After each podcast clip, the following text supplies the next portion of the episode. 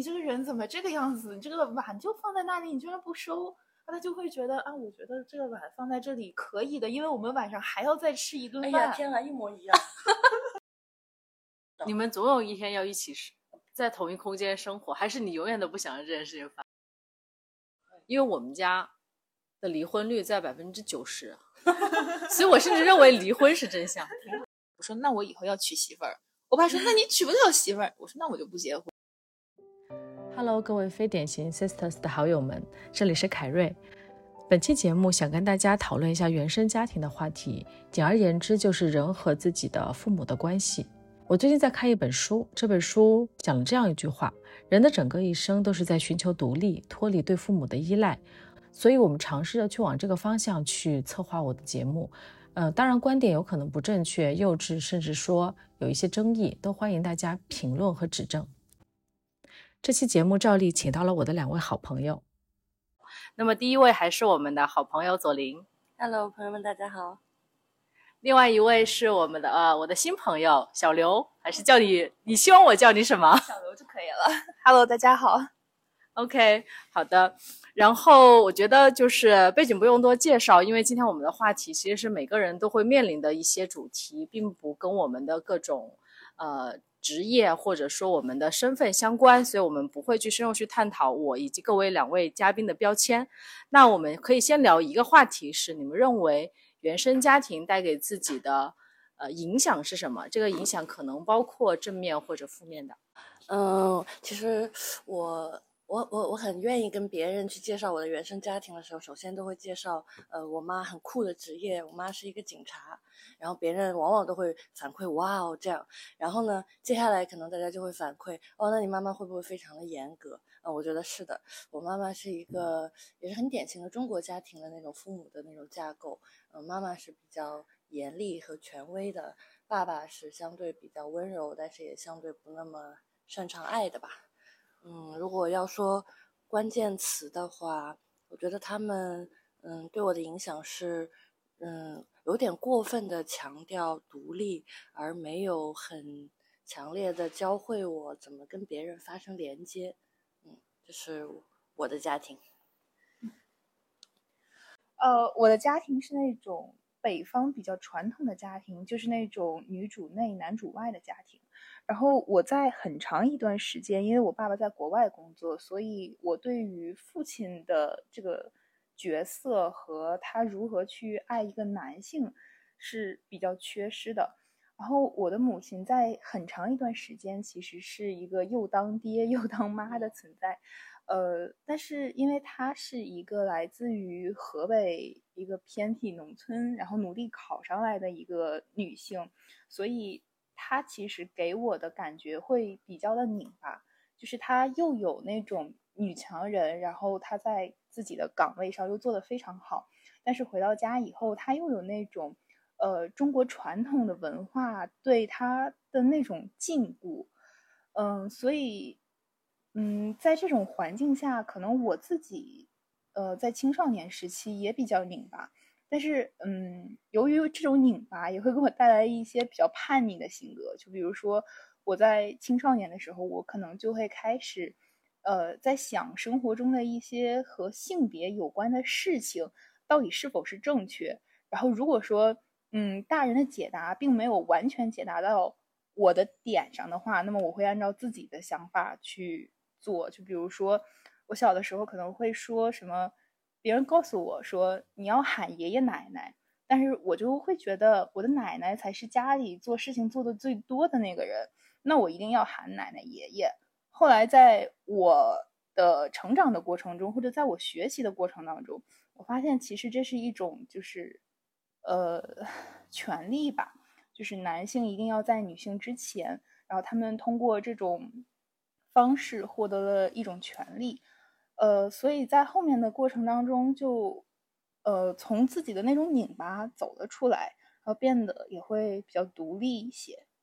那我补充一下我的原生家庭啊，实际上我的原生家庭，我觉得概括起来应该是原本预期是男主外女主内，但是实际上发展成为 又当爹又当妈。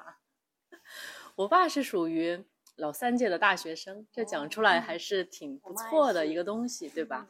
但是呢，所以在早年，可能我妈妈甚至说我的妈妈那边都对我爸是有些预期的。但是我爸他个性比较的呃软弱和往后缩一些，就简单的来说，可能面对人生的一些大的机会和决定，都主动选择了不要、不把握、放弃。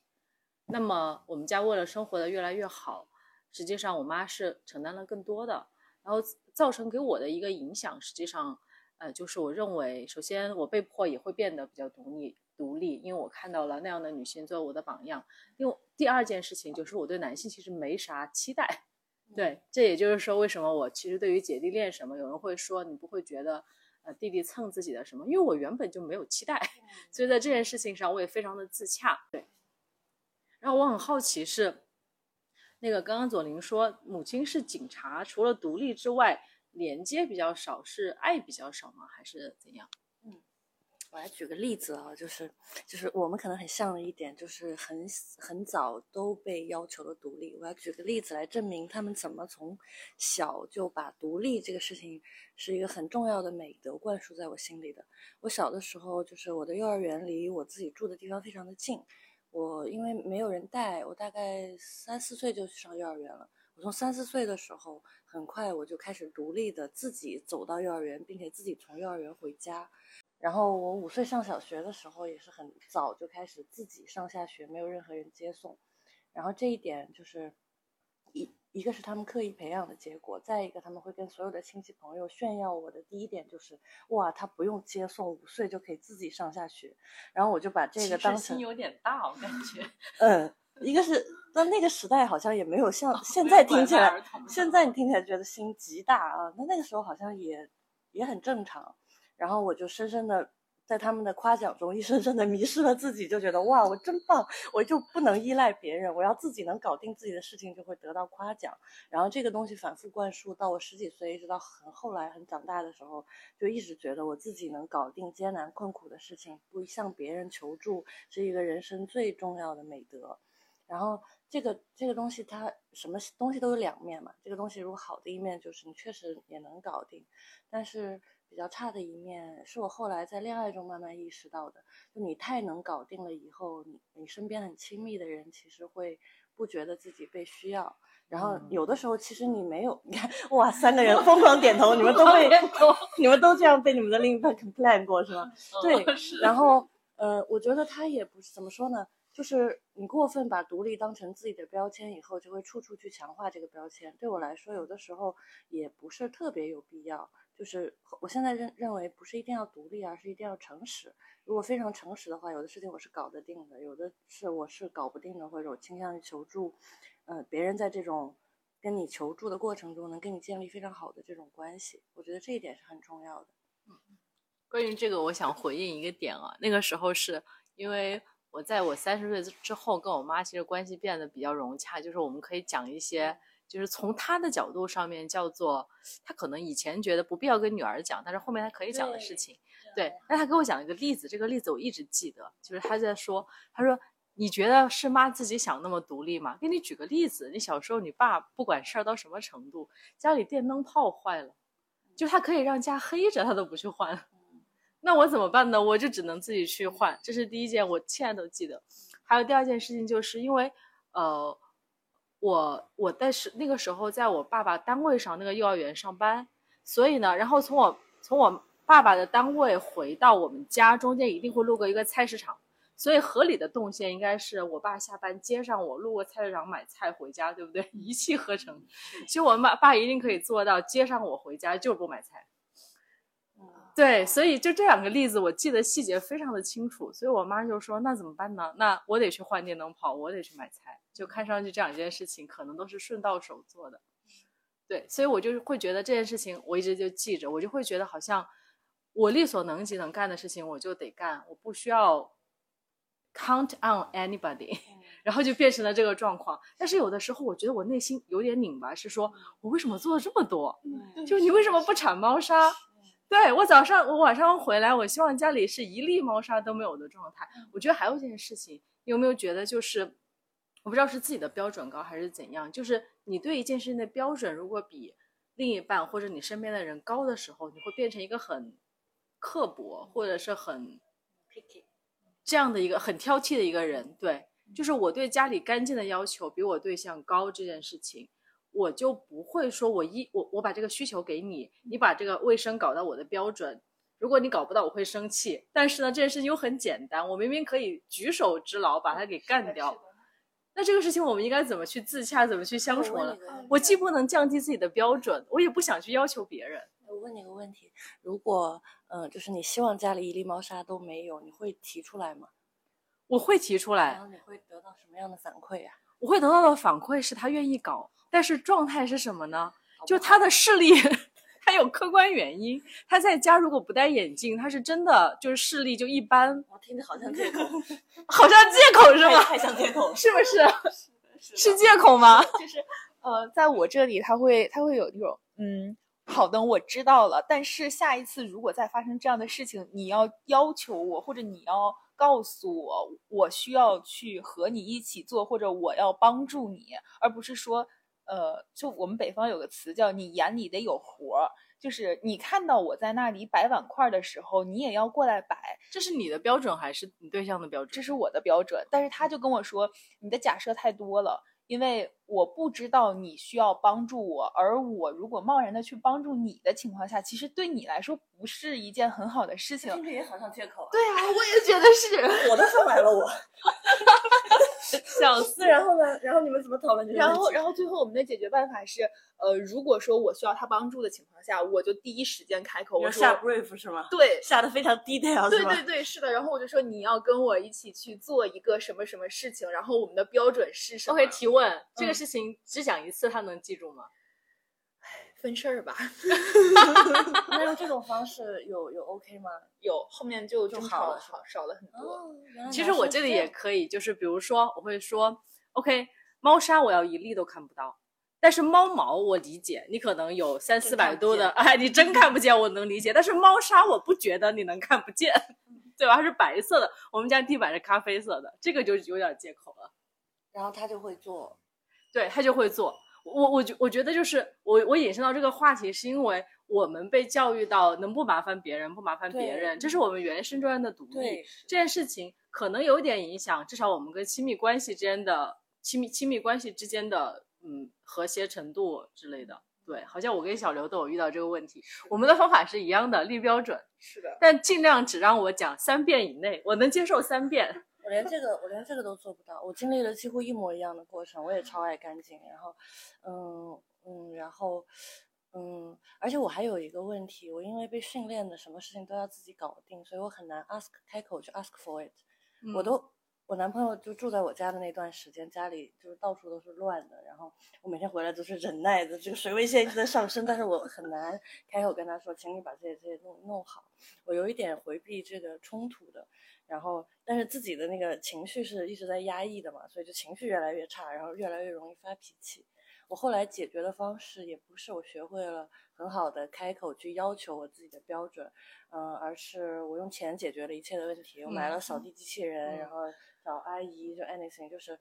后来我觉得，嗯，这个事情只是我们相处中的一小部分，然后我就不要让他来完成这个事情，我自己也不自己完成，我要用钱来完成这个事情，我就只跟他相处我们中间能达成共识的部分，绕过了这个问题。但如果你们你们总有一天要一起在同一空间生活，还是你永远都不想让这件事情发生？我现在先不去想这件事情，OK，等它发生的时候再说吧。那你们疫情的时候会怎么去处理？疫情的时候我们分分分在两个地方隔离，这是我们没有分手的原因。解封去分手，我相信。我当时疫情的时候就遇到了这个问题，然后当就是你就制定一个标准，或者说你制定一个时间，但是我们两个当时都非常非常的忙，就是属于那种可能你十一点还在那里工作的情景。对，是的。然后我们就只能说是周六周日的时候找一些时间去大扫除一遍，然后其他的时候你如果觉得这个东西不应该出现在那里，你就把它收到你觉得应该出现在的地方。就只能是这个样子，但当时因为疫情，还是吵过无数次，就是会觉得你这个人怎么这个样子？你这个碗就放在那里，你居然不收，他就会觉得啊，我觉得这个碗放在这里可以的，因为我们晚上还要再吃一顿哎饭。呀，天啊，一模一样，是不是男性朋友都是这样的？我觉得男性对于卫生的要求肯定比女性还是要还是要低非常多的。我其实真的我比你们家要乱非常多，所以我觉得我们俩应该都属于不能相处的 range。我相信，其实我的对卫生的要求其实蛮低的，这种情况下，但是都还够不到我对象的标准。你们家也挺乱，就是至少东西挺多，所以我觉得你应该容忍度也还可以。呃，你可能去我们家的时候正好赶上我忙的时候，哦，就最乱的时候，我去的那回是非常乱的。是 OK，的那你日常比那个要严格一点，要严格很多。我我的要求是我可以允许有很多的容器在那里，但是这些杂七杂八的东西一定要归纳到那个容器里。哎我问一下看不到。因为那个家里主要是你对象的东西，嗯，因为我们家百分之九十五是我的东西，嗯 所以我有点没有发言权，你知道吗？因为我自己东西多，所以我某种程度上还能容忍说，OK，东西多基本上都是我的，所以我没啥好挑剔的。嗯所以在我断舍离到一个合理的水位线之下，我对于东西多这件事情没有任何发言权可以抱怨，所以我能挑的基本上也就是猫砂跟猫毛了，除开这个之外，其他的还好。我爸爸只管这个家里面的金钱的出和入和那种非常大的抉择，就我们家又要在哪儿买房，那他还是有存在感的呀。我爸是彻底没有存在感。然后我妈管这，我爸管的这个一个事情以外所有的一切，然后我就会觉得为什么这样呢？有的时候我看我妈，就她工作非常的忙碌，然后她会中午的时候去给我送饭呀什么的，我就会觉得。那我爸呢？我爸在干什么？我看我身边的同学，就是人家是爸爸妈妈轮换着来接的，或者说是怎么样，我就觉得我爸我觉得好奇怪哦。你的奇怪点是什么？我的奇怪点，第一个就是我我我爸只管我活着，哦是怎么管你活着的呢？请问你怎么就不能活着了？还是让比如说？我刚刚说过嘛，就是我的我的幼儿园期间，我爸不是会接送我上下学吗？然后我感觉这个时候，因为是有爸爸在的，然后吃饭的时候他在桌上，嗯，然后就没啦。就是我觉得他只有在我吃和行这种嗯，衣食住行，就这种最关键的时候在。然后管学习他是不在乎的，因为我妈是老师，当然我可能会认为哦，我妈老师，我妈管我学习很正常。嗯但是如果我考考好考差，我爸也是没有任何要求，全是我妈。然后或者说早恋出来摆平这个事情的也是我妈。对，所以我爸我我印象里就是在我十八岁以前，我爸真的只管了我活着。然后，但是我觉得这件事情很正常，是因为我身边所有的家庭好像都是妈妈管的比较多。我也是。我我我家里啊，同学的父母我不太知道，但我妈是有很多呃兄弟姐妹的，他们也走的还非常近。所有的妻子都是像我妈那样行事的，家里一里里外外一把好手。所有的父亲都是在酒桌上吃吃喝喝，然后吹牛的。然后我一度以为这才是这是婚姻的真相，我因为这个事情就是叛逆婚姻了很多很多很多年。我跟你说，我还认为什么事情是真相，因为我们家的离婚率在百分之九十，所以我甚至认为离婚是真相。挺好所以就是每一个的原生家庭对于自己的这个概念真的是不一样的。在在我就是后面有一段谈恋爱不顺的期间，我妈甚至还问过我，就小小心翼翼的问我，就是不是不是谈恋爱不顺，谈恋爱不顺。那时候我妈还问，哎，你是不是因为就是我们家就是所以你对婚姻没有信心，你二十将将近三十还不结婚？我说那倒也不是，但是呢，我后面想想，这对我完全没有影响嘛，肯定还是有的。至少我觉得，第一个我不指望婚姻，第二个就是好像结了都会离。我小时候真的这么觉得。我觉得我刚才会产生那种就是为什么我爸不存在的一个想法，是因为就是我之前初中的时候发生过两件事儿。第一个事儿就是，嗯，因为我初中在我们那块儿比较好的一个学校，然后我身边的这些同学，他父母可能都是教授呀，或者说是官员这种，要不然就是做生意的。然后，呃，我们那里有一些同学，然后他的爸爸妈妈就是非常的和谐，嗯、就是和谐到。我是一个外人，然后我看他们都能感觉到，然后我就会非常羡慕这种家庭状态。然后我就反思了一下我自己，我发现，哎，我们家好像就只有我妈妈一个人在忙碌，然后我爸爸即使他有的时候在家歇班，他也不会去就是挑起这些重担。甚至还有一件事情，就是我当时八年级，然后我。我们要交学费，但当时其实电子支付啊什么的都不是很发达嘛，所以我妈妈就打电话要求我爸爸去送学费，因为当时我爸歇班，然后我妈很忙，我爸送错了班，也送错了年级，就我当时真的很生气，就是我爸爸甚至都不知道，嗯，就是对，然后甚至等我到了就是研究生，然后我爸就是。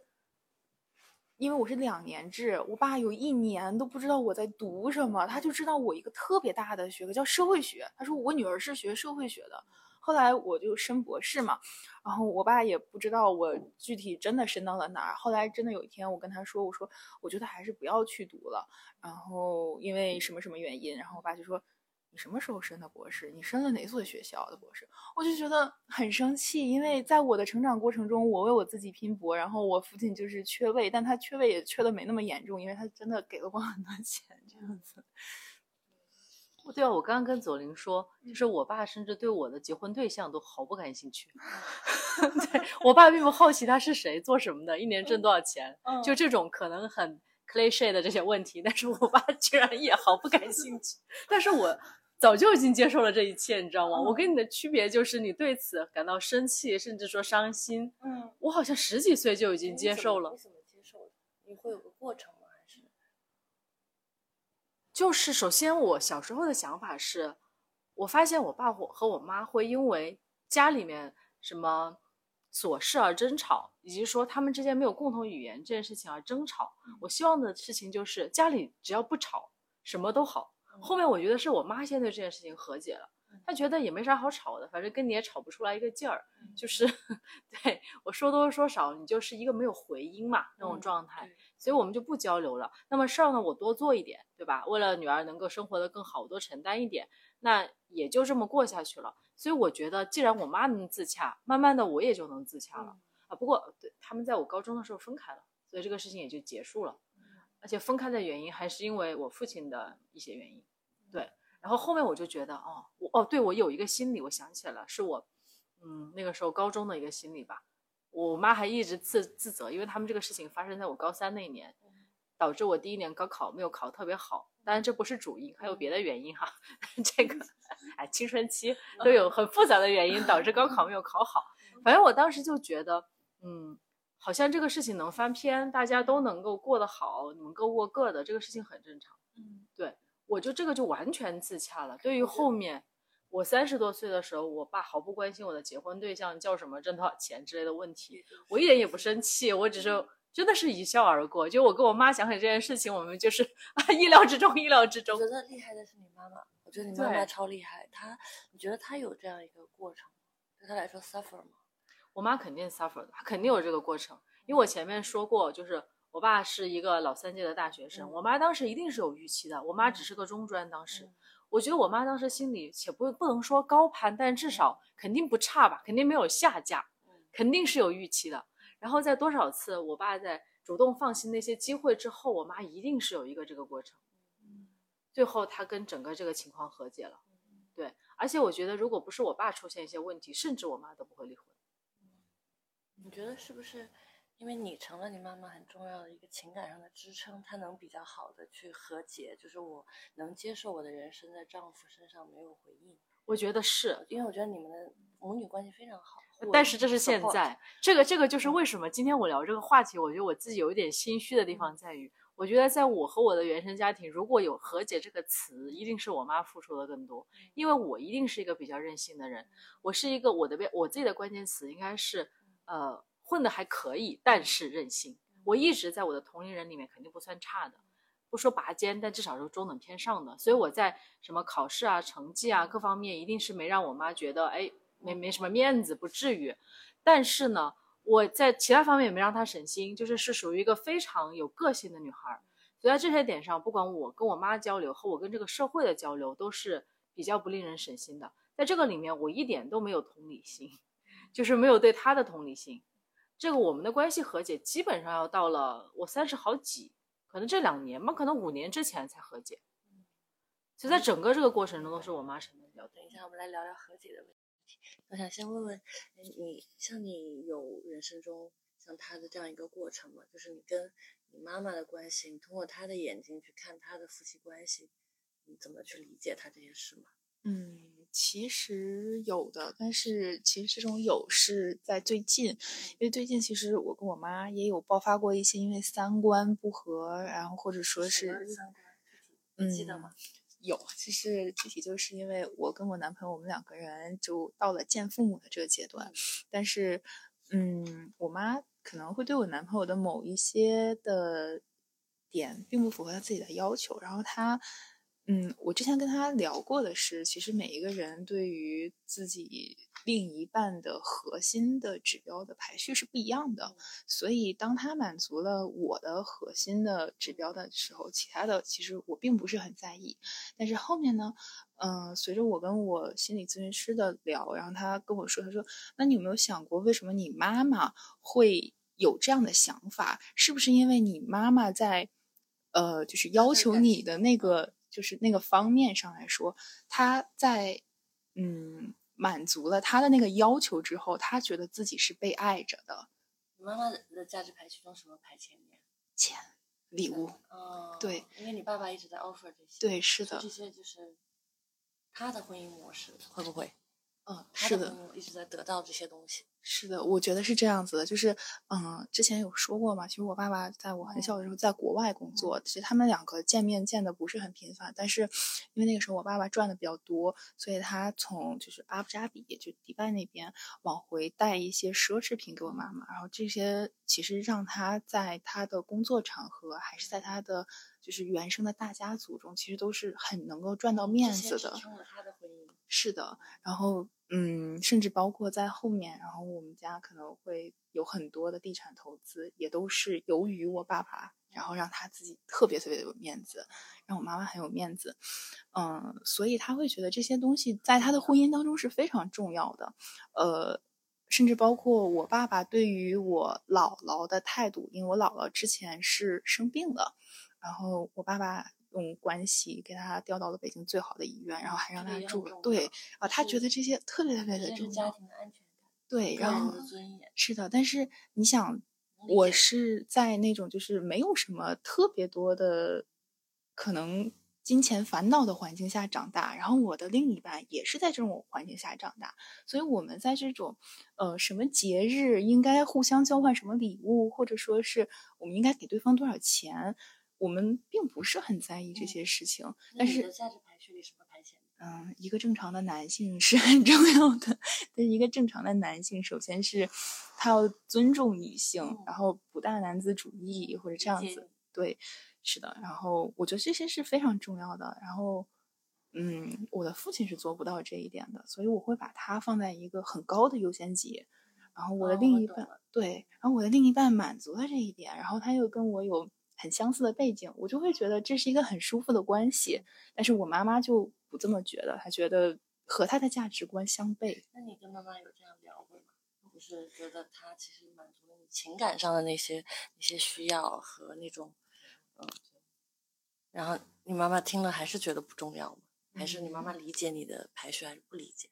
嗯，这一部分说实话，就是我还没有跟我父母聊，这个是我。这周周中的时候，跟我的心理咨询师聊出来的一个结果。其实我是比较想说，等回头节假日的时候，跟我妈面对面的去聊一个这个东西。啊，同时我还发现了，就是。列了一个提纲嘛，就是可 能先会跟我妈妈去，呃，做一个测试，就是人对于情感有五种表达方式，什么金钱、礼物、情感支撑这种的。然后先看一下我妈妈的测试，然后再给她看一下我的测试结果，然后用这种分析对比的方法，帮助我妈妈更好的了解我，也更好的了解她。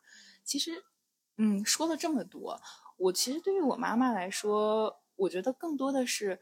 我能够理解你的价值观，然后我也希望你能够理解我的。但是最底线的是，我们互相尊重，就是你可以有你的，我也可以有我的，但是你不要用你的价值观来干预我。这点让我觉得很伤心。就是我觉得我们的亲密关系在这种程度上对受损。你妈妈是比较强势的要求，一定要另一半有钱这样子。嗯，也不是，他在某一些方面上他会有这样的要求，就比如说他会。跟我比，就是用现在的话说，就是雌竞，就是他会说啊，你看那个什么情人节，你爸爸给了我多少多少礼物，那你男朋友呢给了什么呀？然后我就说我们一起出去吃了顿饭。然后我妈就会觉得，那为什么他不能给你送礼物呢？然后我就会觉得，送礼物是一个需要很长周期准备的一个事情。他送给我礼物，可能同时我也要回赠他礼物，但我们两个工作都很忙，没有这个时间。所以在一个有纪念意义的日期，然后我们一起出去吃一顿饭，对于我来说已经 OK 了，就是已经满足到我的情感需求了。但是对于我妈妈来说，她觉得不够，就是她爱你不够。但是他是从一个旁观者的角度来讲的。其实你你们两个已经有不同于你父母的其他的表达感情的方式。嗯嗯。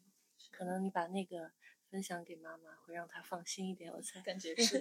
我觉得需要沟通这个点，应该还是有机会去破的。因为我理解到你爸你妈是不是有点小镇做题家的意思，对吧？就是从一个农村的，就是至少是奋斗到现在嘛。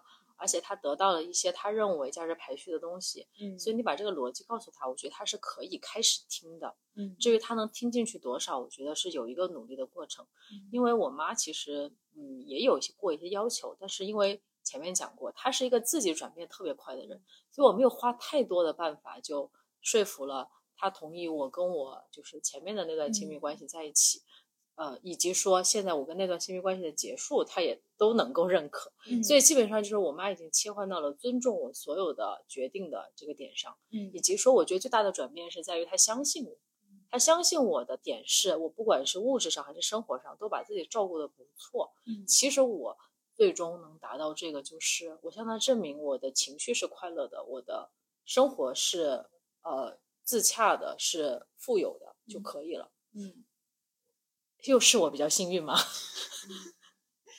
我觉 得我有点过于幸运，在这个 点上。这不一定是幸运。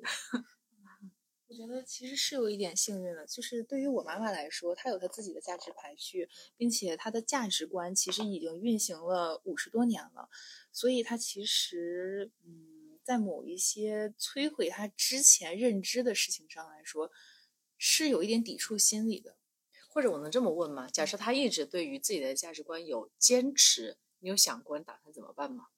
其实我刚刚有有提到，就是我完全理解我妈妈有这样的心心理，但是我唯一的要求就是不要干预我。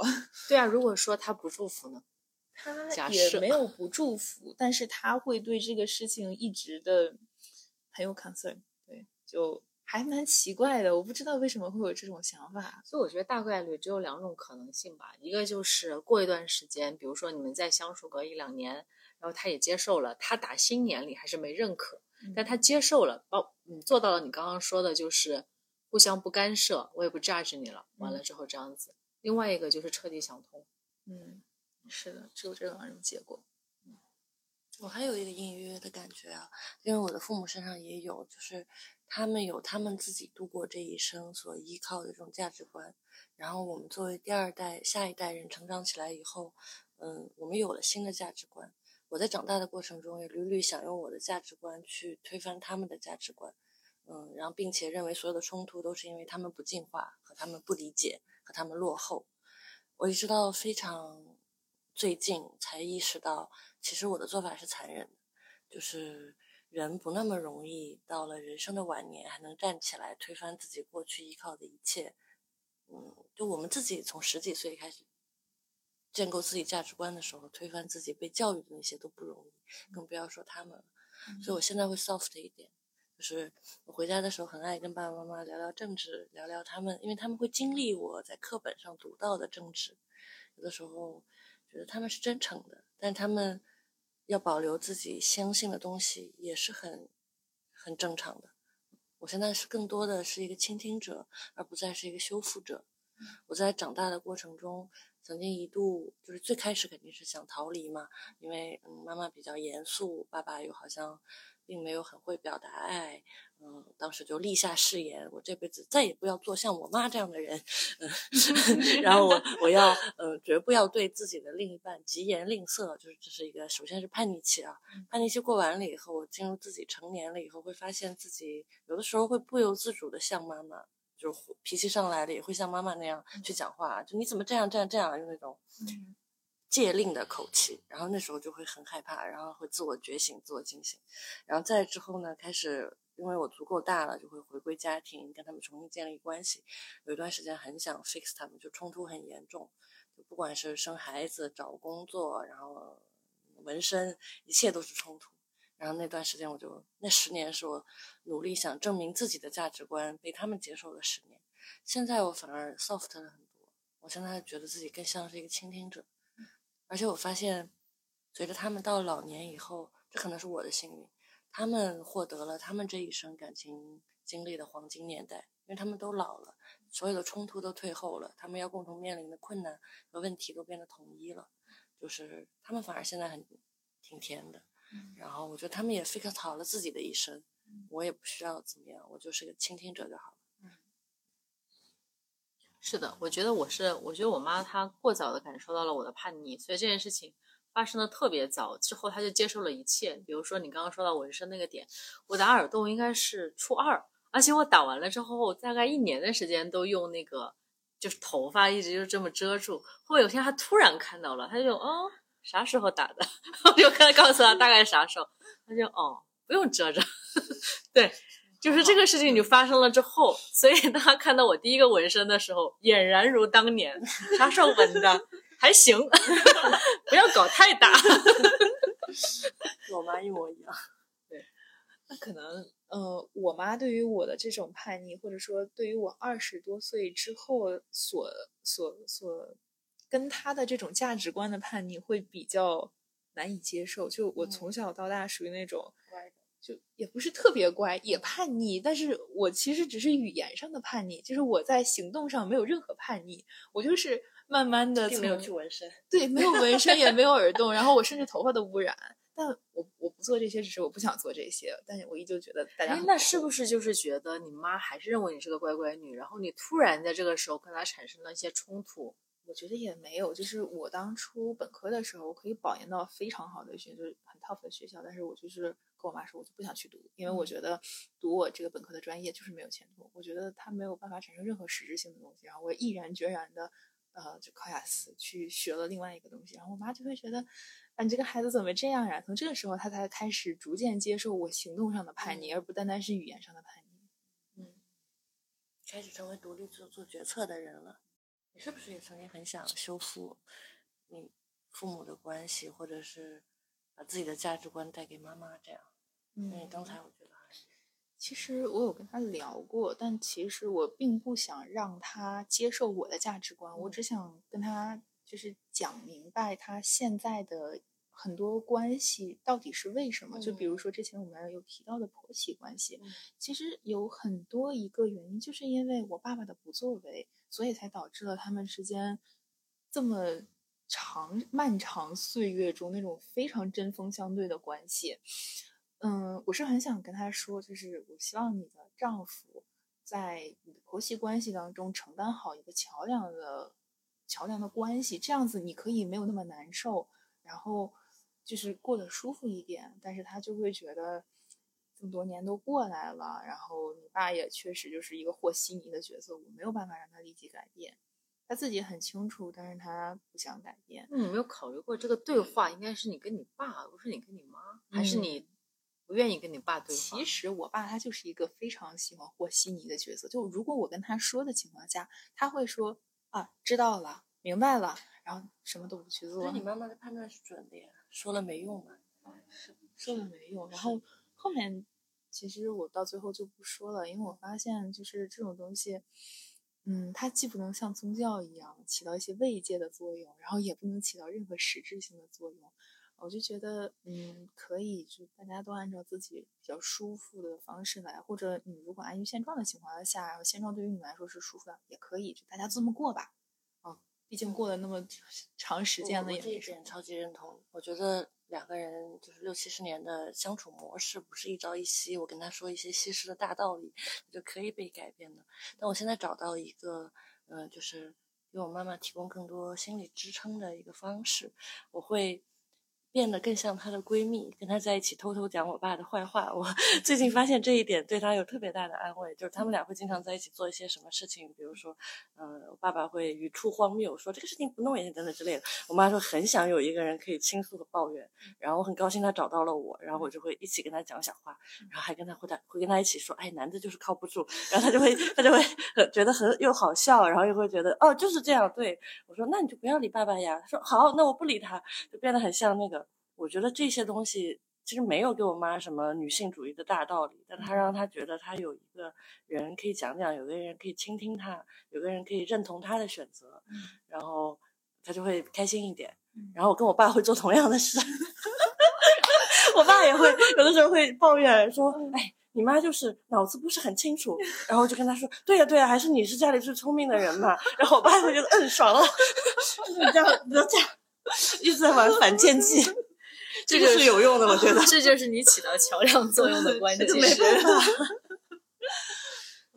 但是我感觉小刘的家庭也是，你爸可能不会跟你有这个过程，你妈也许有机会，但你爸应该没啥机会，因为你你妈跟你爸的这种状况跟我们家是很像。我爸是真的是讲不出来，讲不出来他的诉求的，他真的是一个呃低欲望到极致的人。嗯，OK，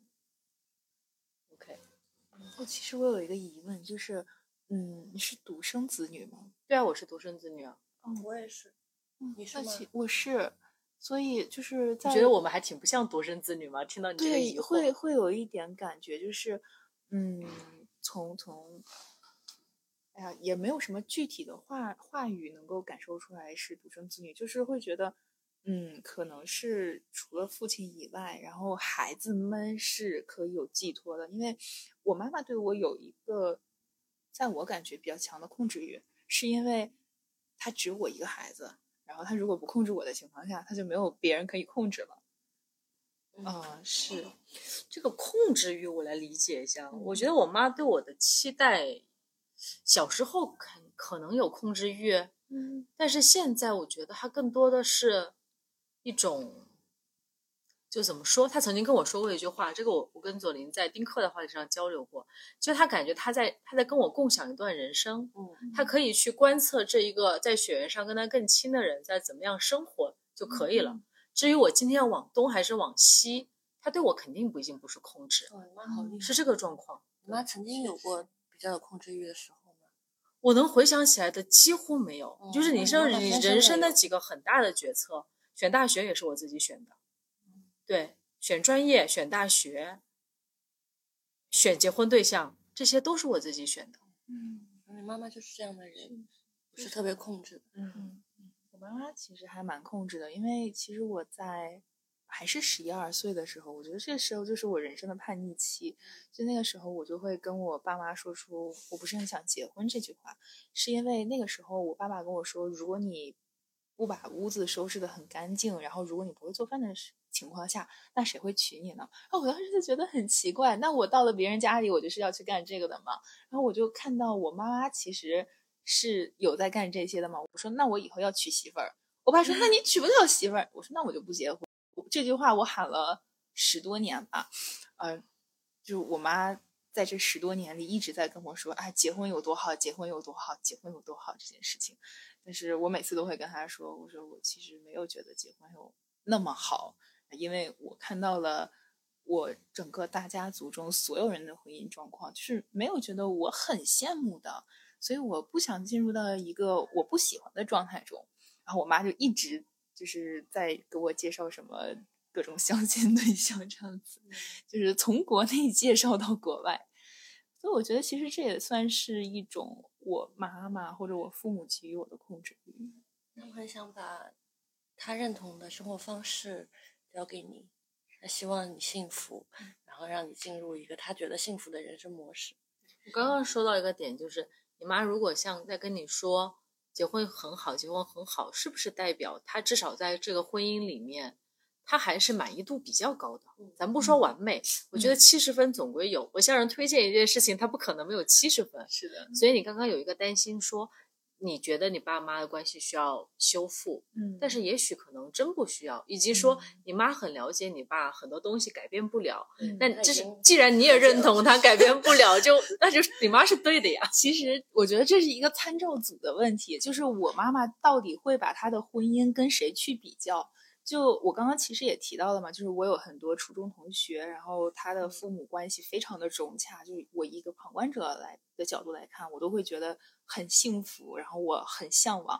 但是，呃，如果说是我妈妈拿她的婚姻和她的兄弟姐妹，甚至他们家族里的所有人去比较的情况下，并且她的最终的排序是礼物和钱，那么她绝对是她所有的家族里面，家族女性里面婚姻最幸福的人。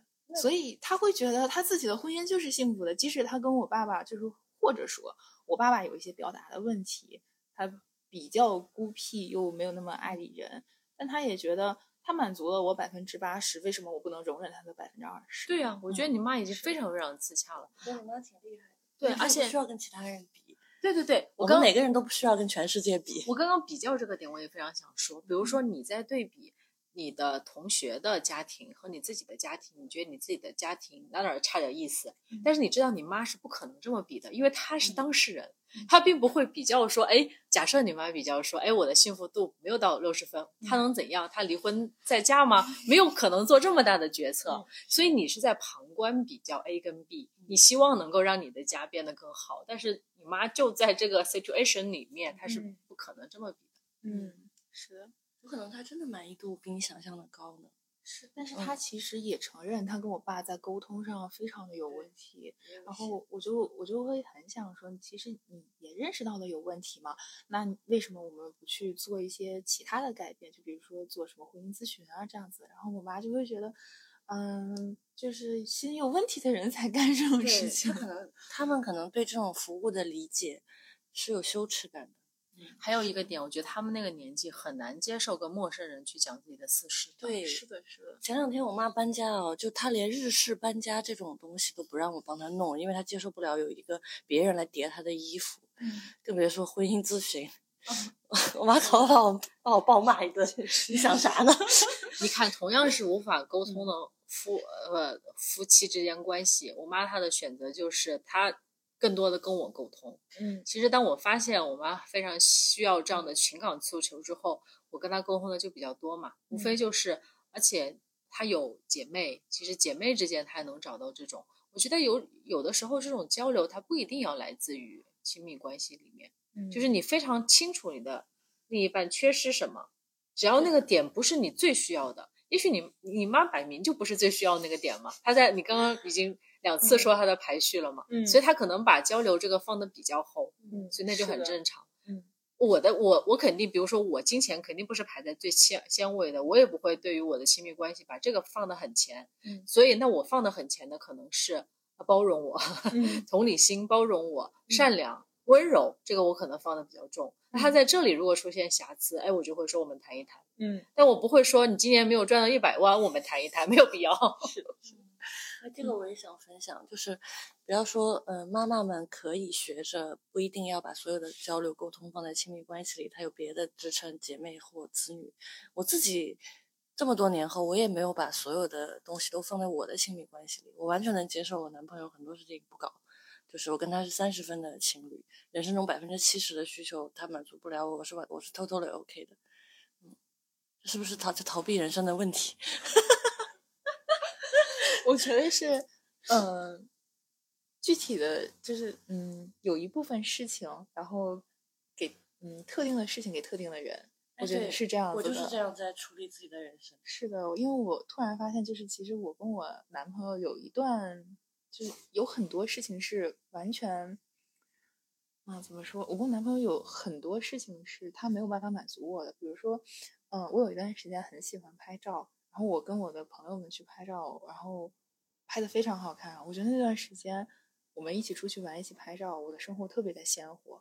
后面我跟他在一块儿了，然后他就会给我拍的奇形怪状，还告诉我我本来就长这样。那是 totally 不行，男朋友拍照是 对不太行。是的，然后后面我就发他现他接受训练和提高吗？他不接受，或者他我训练了提高了没有用，然后提高有有点有小点有限。是的，是的，然后我就会发现，就其实如果不拍照，然后我跟他在一起，就完全享受这个假期也 OK。嗯，所以我就会觉得，如果我想拍照，然后想要去对找别的朋友，对就就是这样的，对特定的事跟特定的人干。确实是这样子。放过伴侣，他们能提高的太少了。然后其实我们来聊一聊跟原生家庭和解的话题吧。虽然我在在这个话题里面我能聊的不多，我就先说哈，嗯 因为我觉得呃如前所述，呃我我母亲自己其实是一个特别能自洽也特别强大的人，我觉得，所以是她包容了我非常多的东西。但是呢，呃我在我们有比较多冲突的一段时间是什么时候呢？实际上是在我非常任性的要持续的在大城市继续闯荡。但是我又闯得非常不顺的那段时间，就说白了没把自己照顾特别好。但是我那个时候就无数次的就在想，不行，我我撑死了我也不要回老家，就是是那种状态。而且那个时候在现在仍然是什么创业之都的深圳嘛，总觉得来了就是深圳人，我一定还有办法混出头的。就在那个状态里面，所以那个时候对于我妈对我的各种的担心也好，或者他给我安排的一些，比如说回老家能做个小学老师这样的，看上去还不错的这种饭碗，是嗤之以鼻，就坚决不去。完了之后就开始呃拒绝交流，拒绝去 update 自己的信息，甚至说很长一段时间，其实我是在一个没有工作的状态，他都是不知道的。对，那个时候其实包括自己，就是因为断了联系，就现在会会讲一段时间叫做主动断断断了亲属之间的联系，所以呢，我觉得会造成他更加的担心，所以嗯他也会变得更加的严格。我觉得这个时候一旦过去了，对，一一旦了过去了，我觉得我们之间的关系的修复就非常的顺利跟快，几乎没有太多的一个过程，我们就已经到了。自从我进了大厂之后，生活稳定下来，就已经瞬间就好了。那个时间点就是在我三十到三十一岁的时间段段，后面就是你现在看到很羡慕的这种状况。嗯、闺蜜一般。我觉得我跟我父母关系的修复是来自于，呃，就时间的流逝，就是我从某几年开始明显感觉到他们的衰老。我那时候意识到家里的权力格局已经发生了变化，我已经成为了这个家里更有权力的人，而不是一直是把自己定位成一个需要叛逆的受害者。我不是青少年了，我不需要就是责怪父母，或者是一定需要父母改变我才能过得很好。我已经开始真的为自己的人生负责，而且我要 carry 我父母的人生，就是我要成为家里的那个顶梁柱了。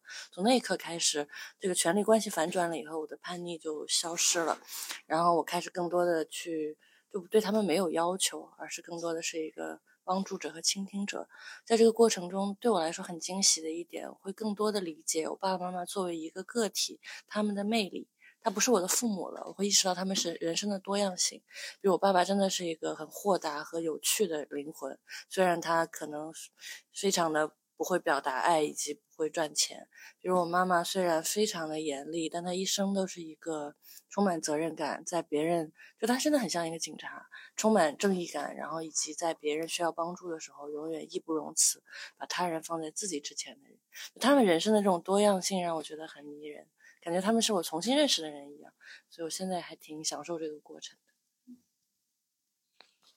啊，我感觉可能是因为我从学校脱离出来没有多长时间吧，对，那段是，但是我觉得我。就看到一些希望吧，看到我们俩这个过程。是的，是的。其实我觉得，嗯，我觉得，嗯，怎么说？很长一段时间吧，我会觉得我自己在这条道路上，或者我选择的道路上，我是不知道三十五岁以上的人是在干什么，或者他们的状态是什么样子的。所以看到就是大家这样子，我觉得很欣慰。然后我也就是看到了鲜活的目标和方向。好，对于我自己来说，其实，嗯，我一直都在。